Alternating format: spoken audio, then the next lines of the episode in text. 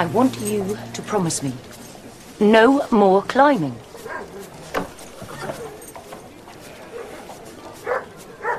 I promise. Do you know what? What? You always look at your feet before you lie.